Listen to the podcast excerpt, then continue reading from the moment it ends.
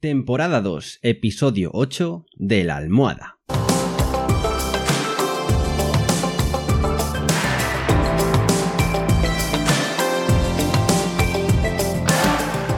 Bienvenidos y bienvenidas a esta segunda temporada del podcast de la almohada, un podcast en el que os cuento los trucos y estrategias para que podáis vivir sin complicaciones, con un mayor control de vuestra vida y que podáis ser vuestra mejor versión. En resumen, para que seáis más felices, que nos lo hemos ganado. Así que, si ya estamos todos, ¡comenzamos!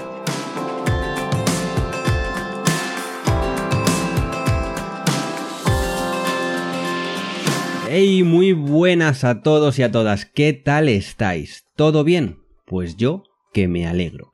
Yo también estoy muy bien, con muchísimas ganas de empezar este episodio de hoy que pinta bien. Que pinta muy bien, diría yo. Y es que hoy voy a hablar de un sentimiento, de una emoción que todos hemos sentido en alguna ocasión. La vergüenza. ¿A que sí? ¿A que alguna vez en tu vida has sentido vergüenza en alguna situación? vergüenza por algo o incluso vergüenza de alguien, la típica vergüenza ajena. Pues bien, como siempre, primero vamos a ver qué es exactamente la vergüenza, por qué tenemos vergüenza y sobre todo si sirve para algo. La vergüenza es una emoción, hasta ahí no digo nada nuevo. Es una emoción que tiene un objetivo, y ese objetivo es ocultar algún defecto o acción nuestra que pensamos o que creemos que si los demás la vieran podría provocar cierto rechazo. Esto es bueno y malo. Es bueno porque la vergüenza nos ayuda a desarrollar la conciencia y el sentido de responsabilidad social, es decir, y resumiéndolo a grosso modo, gracias a la vergüenza sabemos cómo comportarnos en sociedad. Pero por otro lado, tener demasiada vergüenza o tenerla muy a menudo puede hacerte caer en un exceso de autocrítica, que seas muy crítico contigo mismo. ¿Para qué? Pues para evitar o minimizar al máximo posible la crítica destructiva o el rechazo de los demás. Y vamos con un ejemplo relacionado con el baloncesto, para no variar. Vamos a hablar de Pepito, que ya le está cogiendo gustillo a esto de salir en todos mis ejemplos. Pepito acaba de empezar a jugar en el equipo de su universidad, que tiene bastante buena fama. Pepito entra al pabellón y ve que sus compañeros en la cancha están pues haciendo lanzamientos, entradas y esas cosas que se suelen hacer mientras espera al entrenador. Ahora vamos por partes.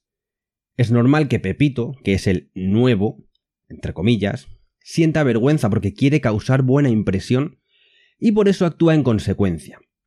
Coge un balón del cesto y empieza a lanzar tiros de cerca para ir cogiendo confianza. Son tiros fáciles, que no le cuesta demasiado meterlos. Entonces esa confianza que he dicho antes cada vez se hace más grande y es cuando Pepito comienza a hablar con los compañeros. Parece que la vergüenza casi ha desaparecido. ¿Vale? Ha parecido fácil, ¿no? Pero, ¿qué pasaría si Pepito fuera demasiado vergonzoso? Si a Pepito le pudiera la vergüenza, pues lo más probable es que ni siquiera cogiera un balón y se quedara sentado en el banco esperando a que comenzara el entrenamiento. Pensaría, Imagina que me ven tirar a canasta y fallo, y entonces van a pensar que soy un paquete y nada, nada, nada. Mejor me quedo aquí sentadito y ya si eso, pues tiro en el entrenamiento. Aún así, durante el entrenamiento, Pepito tiene mucho miedo a fallar, y cada vez que recibe un balón lo suelta como si le quemara. Al fin y al cabo, si pasa el balón, oye, pues no tendrá que arriesgarse a fallar ningún tiro. No sé si veis por dónde voy. En el segundo caso, la vergüenza que tenía Pepito, el miedo a ser juzgado y rechazado por ese grupo social, el equipo, hace que Pepito se llene de autocrítica y termine por no ser él mismo. Es decir, intenta pasar totalmente desapercibido para evitar que cualquier tipo de fallo o error en público o frente a sus compañeros del equipo. Y dicho esto, supongo que no pensarás que pasar desapercibido es algo positivo. En este ejemplo, Pepito se está perdiendo poder disfrutar de algo que le apasiona, el baloncesto mientras el propio equipo se está perdiendo primero a un gran jugador, al fin y al cabo, Pepito pasó las pruebas de selección para jugar en el equipo, luego no tiene que ser malo, y segundo, posiblemente a una gran persona también. En definitiva, tener tanto grado de vergüenza te acaba escondiendo tras una enorme coraza que hace que no te dejes conocer tan fácilmente. Y ahora voy con algo bastante curioso.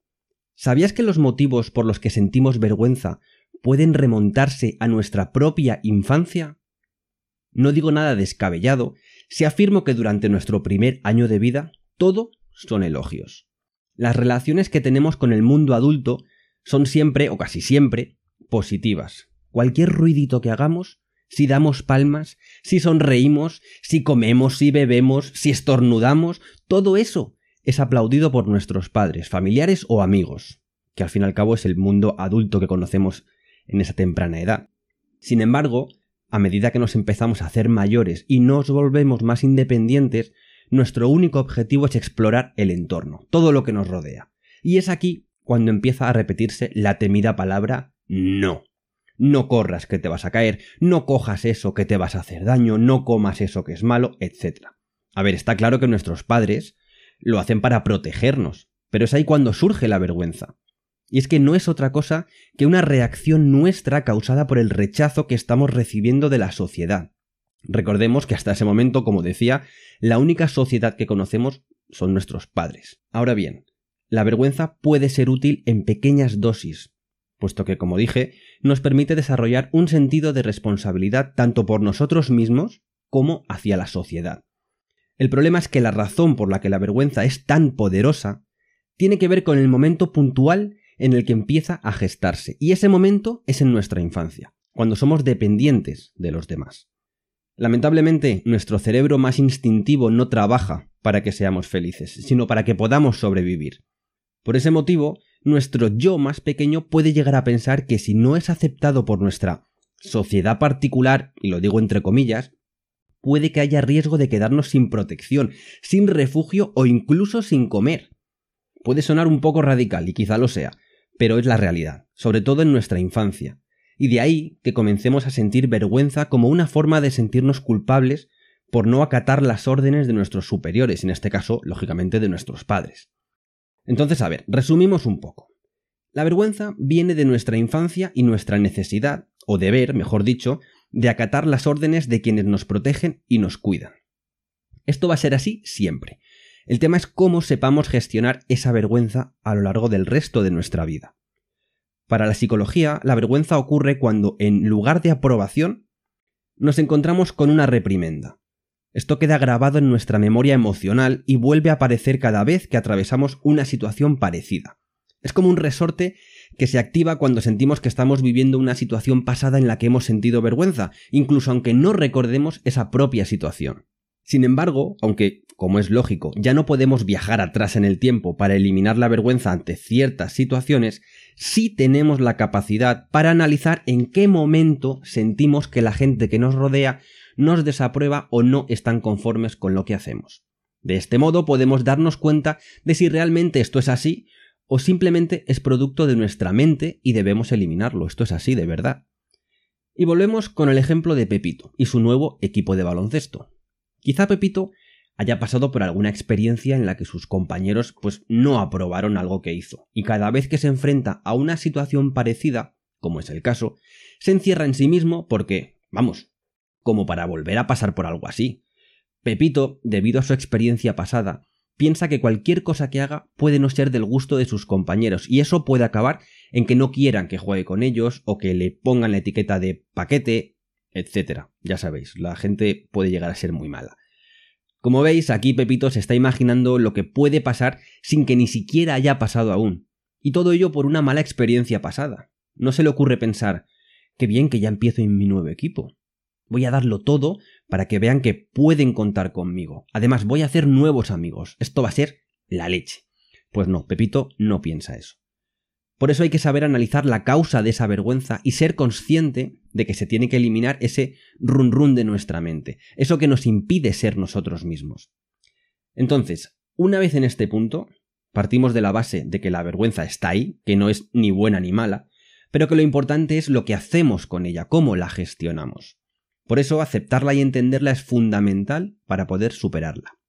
El objetivo es pasar de ocultar lo que hacemos o lo que pensamos a cambiar los pensamientos negativos que tenemos sobre ello. Puede que sea un camino largo, lo sé, pero no es algo imposible de hacer, creedme. Lo que sí es muy importante es contar con un buen apoyo, como siempre, rodearnos de personas comprensivas, cariñosas, honestas, que nos den confianza y seguridad, que sean pacientes. En definitiva, lo que tenemos que hacer es rodearnos de personas buenas, y lo digo en mayúscula. De esta manera nos será más fácil abrirnos, expresar lo que, lo que sentimos, lo que pensamos, lo que pasa por nuestra cabeza, y desde ahí poder ser conscientes de la realidad, poder reconfigurarnos e ir creciendo en ese cambio del que hablábamos. Y continuando con la vergüenza, vamos a tocar ahora otro tipo de vergüenza que tampoco quería dejar de lado en este episodio. Se trata de la vergüenza ajena.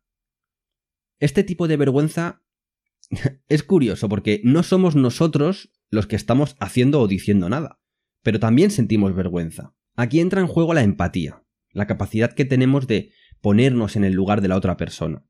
De este modo el sentimiento de vergüenza o de ridículo no se da por un hecho propio, por algo que hagamos nosotros mismos, sino que también puede darse a partir de la interpretación de cómo me sentiría yo si estuviera en el lugar de la otra persona. De ahí lo de la empatía. Porque por mucho ridículo que esté haciendo una persona, si no eres capaz de ponerte en su lugar, pues oye, ni te va ni te viene lo que esté haciendo. Pero ahora bien, ¿por qué sentimos vergüenza ajena? Como si no fuera suficiente con la nuestra propia. En este caso, también tiene que ver en cierta medida con lo que hayas vivido en tu infancia. Y es que el sentimiento de vergüenza ajena está muy condicionado por la propia percepción que tenemos de la persona que, digamos, está haciendo el ridículo. Es decir, que estás sintiendo esa situación como tuya propia. Y si te recuerda alguna situación en la que ya hayas pasado vergüenza, eres capaz de sentir la vergüenza que debería estar sintiendo la otra persona. Esto es muy fuerte, ¿eh? Y ojo, cuidado, que esta persona puede no estar sintiendo vergüenza, pues por lo que sea, porque sabe reírse de ella misma, porque no ha vivido ninguna situación parecida en su infancia, o simplemente porque ni le importa ni le afecta lo que piensen los demás. Y esto que acabo de decir es muy importante. Hay veces que ver en otra persona situaciones que a nosotros nos darían vergüenza y ver cómo no les afecta en absoluto, puede ayudarnos a darnos cuenta de que tampoco era tan grave como nos imaginábamos. Imagina que cuando eras un adolescente, un día, cuando ibas a entrar a clase, te tropezaste con un pupitre y te caíste al suelo de culo. Muchos de tus compañeros comenzaron a reírse y algunos incluso te señalaban con el dedo y tú lo único que podías pensar era en que te tragara la tierra y te escupiera en algún otro lugar muy lejos de allí. Ahora imagina que ves a otra persona, que delante de mucha gente también, se tropieza y se cae de culo, igual que tú. Tú, como algunas otras personas que han visto la caída, pues corren a ayudarle. Otros, sin embargo, comienzan a reírse del tropezón que se acaba de pegar. Entonces la persona que se ha caído se levanta y se empieza a reír también se sacude un poco los pantalones y dice, madrecita, qué tortazo me acabo de pegar. ¿Lo habéis visto, no? Pregunta mirando también a los que se están riendo. Le da igual. Ahora piensa, y esto es muy importante porque es algo que yo intento enseñarle a mi hijo cada día, ¿hubieras tú actuado de la misma manera? ¿Te habrías reído de la situación? ¿O te habrías puesto rojo como un tomate deseando salir de allí corriendo para resguardarte lejos de las miradas de aquellas personas? Da igual lo que respondas. Lo importante de este ejemplo es que la situación es la misma para cualquiera que se caiga en público. Ahora bien, lo importante es cómo gestiones tú esa situación. Si alguien se cae delante de ti, ¿le ayudarías? ¿Te reirías de él? Contestes lo que contestes, pregúntate por qué. ¿Por qué le ayudarías? ¿Por qué te reirías? ¿Qué ganas con una cosa o con la otra?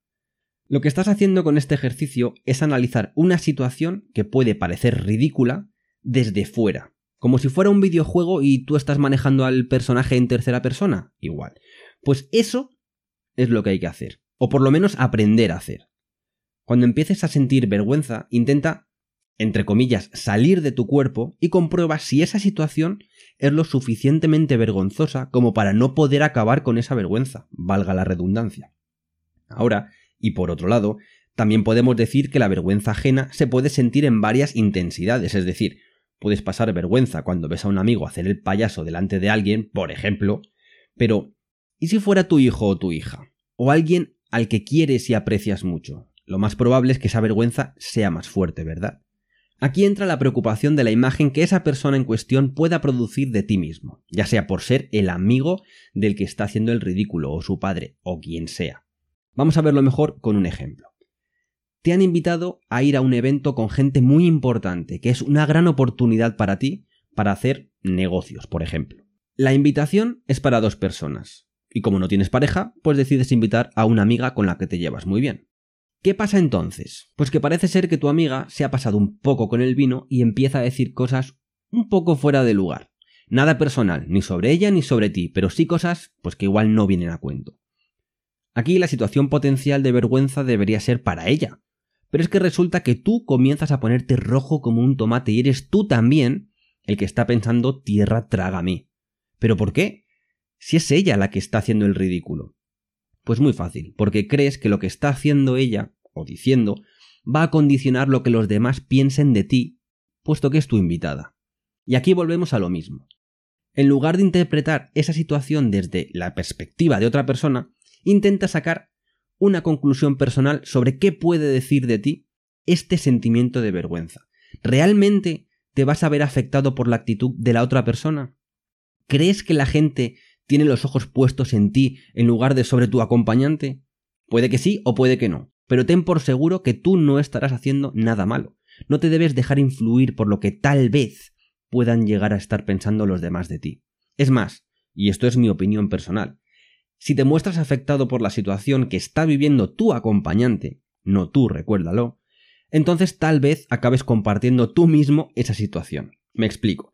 Si no le das importancia y coges a tu acompañante para retirarla discretamente, como si no hubiera pasado nada, esa situación vergonzosa podría contenerse. Si además comentas la jugada con algún otro asistente a la fiesta, también como una anécdota graciosa o sin importancia, pues es que encima es probable que todo se quede en eso, en una anécdota. Ahora bien, como digo, esto es opinión mía, y probablemente lo que yo haría si me viera envuelto en una situación de ese estilo. Siempre, claro está, de cómo sea la situación. Aquí hablamos de alguien al que le patina un poco la lengua, ni ha faltado al respeto ni nada por lo que tengas que pedir disculpas en su nombre. Y aún así, habrá quien pueda culparte, entre comillas, a ti por haber llevado a ese acompañante. Pues bien, por esas personas no tienes que preocuparte. Ni tienen razón, ni la tendrán en ese aspecto. Pero bueno, vayamos terminando, terminando de hablar de la vergüenza ajena y terminando este capítulo. Vamos a ver por último cómo podemos lidiar con la vergüenza ajena. Bueno, mejor dicho, vamos a ver cómo puedes superar este tipo de vergüenza si se da de forma recurrente. Recuerda que tener vergüenza tanto propia como ajena no es malo, pero sí lo es tenerla muy a menudo. Lo primero que tienes que hacer cuando te enfrentas a una situación así es saber que cada persona es un mundo. Por eso analiza la situación sin hacer ningún juicio negativo. Hay veces que puede que no sepamos algún dato de la otra persona y no entendemos totalmente por qué actúa de una manera o de otra. Imagina que llegar a casa de alguien y descalzarte a ti te da vergüenza porque un día fuiste a casa de un amigo y cuando te quitaste las zapatillas te dijeron que no hacía falta, que allí nadie se descalzaba. Entonces sentiste vergüenza. Una vergüenza que estás trasladando a esa situación en la que tu amigo se ha descalzado en la puerta de la casa de otro amigo tuyo, por ejemplo. Quizá no sepas que a él le da igual estar descalzo o calzado, pero más igual le da que le digan que no hace falta descalzarse, que allí todos van con zapatillas. ¿Ves por dónde voy? Una situación que a ti te dio vergüenza, a esa otra persona le da igual, y por eso mismo no deberías sentir vergüenza ajena. Además, lo que puedes hacer es aprender de esas situaciones para poner en práctica el sentido del humor, por ejemplo. Es como lo que decía de la persona que se cae al suelo de culo delante de mucha gente. Al final, es muy sano saber reírse de uno mismo e incluso recordar con los amigos alguna situación embarazosa que a toro pasado, pues oye, ahora puedes contar sin miedo ni vergüenza, pues para pasar un buen rato, como una anécdota, vamos. Y como conclusión, barra consejo, nunca dejes que el miedo a hacer el ridículo sea un obstáculo constante en tu vida, porque si no, vas a perderte, amigo y amiga, muchas cosas importantes para ti, simplemente por evitar alguna situación de este tipo. Por ejemplo, yo. Yo tengo dos pies izquierdos para bailar, pero como tampoco me llama la atención, pues tampoco pierdo nada. Pero ¿te imaginas tener muchísimas ganas de aprender a bailar? No sé, bachata, por ejemplo, o salsa, o lo que sea. ¿Y que no lo hagas por tener miedo a hacerlo mal? No, en serio, analízalo es algo que no estás haciendo a pesar de que te mueres de ganas, simplemente porque crees, y esto es lo importante, crees que no lo vas a hacer bien, que la gente se va a reír de ti, que el profesor te va a coger manía, no sé, mil excusas. ¿Que no lo vas a hacer bien? Puede que sí, o puede que no. Lo que sí que está claro es que nadie nace aprendido. Si yo me apuntara a baile, lo primero que haría sería recomendar a mi pareja de baile que llevara las típicas botas de punta de acero de esas que se usan en la obra. Pero no por eso voy a dejar de intentarlo. ¿Que la gente se va a reír de mí? ¿Por qué? ¿Qué necesidad tienen de desconcentrarse de sus pasos de baile para reírse de un compañero? ¿En serio lo crees? Y por último, que el profesor te va a coger manía. Lo mismo, ¿por qué te va a coger manía? ¿Porque nunca has bailado antes? Te recuerdo que estás en una academia de baile. ¿Sabes cuántos principiantes han pasado por delante del profesor? ¿No crees que su profesionalidad se centra en enseñarte a bailar? Como ves, todo esto parece fácil si lo digo yo, que ni soy la persona que siente vergüenza ni la persona que está supuestamente haciendo el ridículo, o eso espero. Pues justo eso es lo que tienes que hacer tú cuando te sientas así. Convertirte en alguien externo a ti mismo y decir, vamos a ver, Pepito de mi vida, ¿de verdad esta situación es para sentir vergüenza? ¿Se entiende, verdad?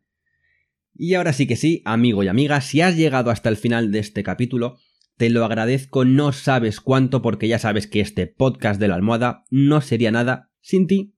Así que ha llegado el momento de despedirme, no sin antes recordaros que podéis contactar conmigo a través de mi web www.alvaropedroche.com, desde donde también podéis seguirme en otras redes sociales, y como siempre os espero en iBox, Spotify, Anchor, Apple Podcast y Google Podcast.